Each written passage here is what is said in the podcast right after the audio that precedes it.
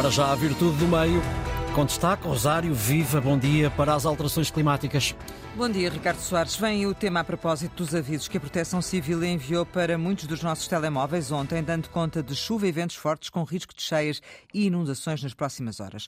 Os fenómenos meteorológicos extremos são cada vez mais frequentes, alimentados pela emissão de níveis recordes de gases de efeito estufa que retêm o calor na atmosfera.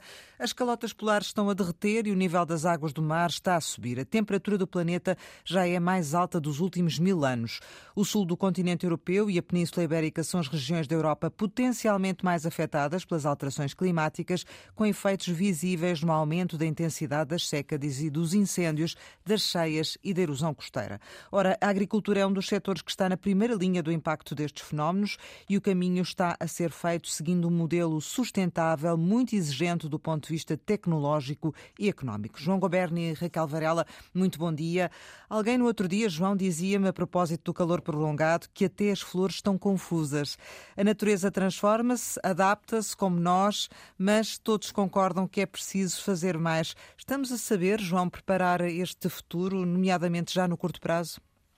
Bom dia, Rosário. Bom dia, Raquel. Bom dia a quem nos ouve, apesar de, apesar de mau tempo. Uh, eu diria que não. Ou seja, estamos, estamos um bocadinho como a senhora que há bocadinho falou sobre a, a recuperação uh, de uma casa comercial em Algés, a propósito, desde as últimas cheias. Um, vai devagarinho e a natureza anda mais depressa. O que é irritante e preocupante é que o diagnóstico está todo feito. Sabemos que vai haver mais incêndios florestais, sabemos que vai haver falta de água na agricultura, o que não é incompatível com mais chuvas para cheias.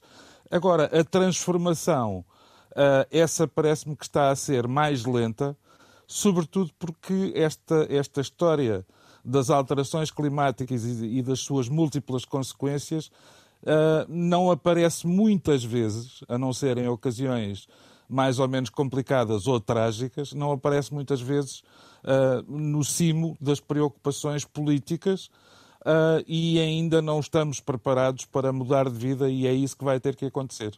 Mas estão também presentes, eh, Raquel Varela, nas preocupações do dia a dia, agarrando aqui nas palavras do João Goberne, nas preocupações do dia a dia também das pessoas, de todos nós? Bom dia a todos, a, vós e aos ouvintes, claro.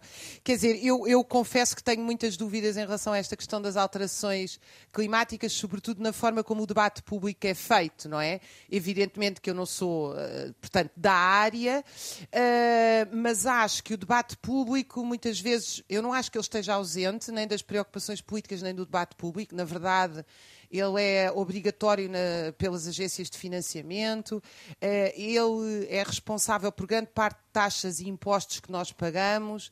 Eh, eu, na verdade, acho que eh, é, é, é completamente ou quase dominante no debate público.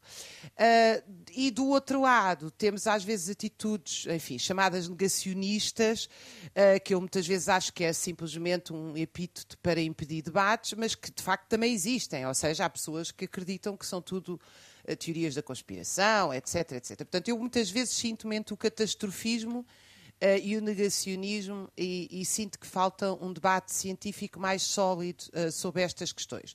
Uh, por exemplo, esta, esta questão dos fenómenos extremos. Há imensos fenómenos que não são extremos são uh, normalíssimos. Uh, e nós temos que estar preparados Às para isso. Às vezes são termos estar... técnicos, não é? Que, que depois nós causam não podemos estar confusão. preparados para as médias, inclusive a agricultura.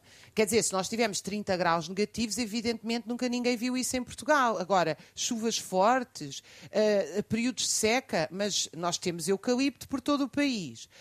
Nós andamos a plantar quilómetros de estufas e, e, de agricultura intensiva no Alentejo, que sempre foi uma zona de seca.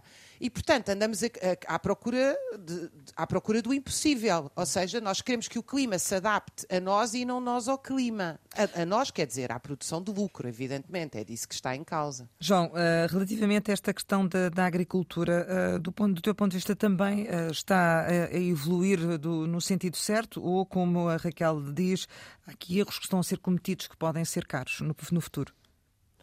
Parece-me evidente que há erros. Agora, quando, quando a perspectiva científica é em 2080 o milho, o trigo e a beterraba uh, terem 50% uh, de resultados, dos resultados que hoje têm, quando a vinha e o olival, que são uh, produtos de excelência em Portugal, vão ficar reduzidos a nichos climáticos específicos, de acordo com os estudos, parece-me que, que, que, alguma coisa vai ter que ser feita. Mas a, a questão, uh, muito rapidamente, é mais global, porque eu acho que, que se nós precisamos de mudar a nossa forma de vida. Nós estamos num país em que uh, há uma percentagem desmedida de pessoas a viver no litoral e isso tem tendência a desertificar o interior. Nós estamos num país onde se continua, continua a construir, por exemplo, uh, em zonas uh, que a natureza não aconselha a serem ocupadas por mais casas.